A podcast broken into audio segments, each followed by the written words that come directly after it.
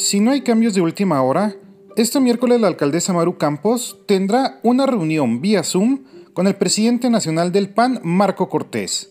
Aunque el tema tiene que ver con cuestiones propias de los alcaldes panistas y no en específico la sucesión de Chihuahua para el 2021, no se descarta que haya algún pronunciamiento ante el creciente escándalo por la detención del exgobernador César Duarte y donde quieren involucrar a varios panistas.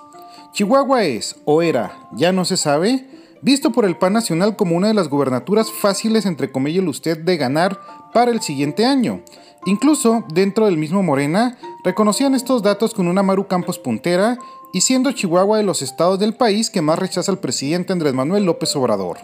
Sin embargo, la lucha interna dentro del PAN está haciendo que el escenario cambie radicalmente y quién sabe cómo termine el asunto. Y no es que Maru no tenga línea directa con el dirigente nacional para contestarle una llamada, pero hay que ver si en la reunión de hoy sale algo o deja pasar la bola.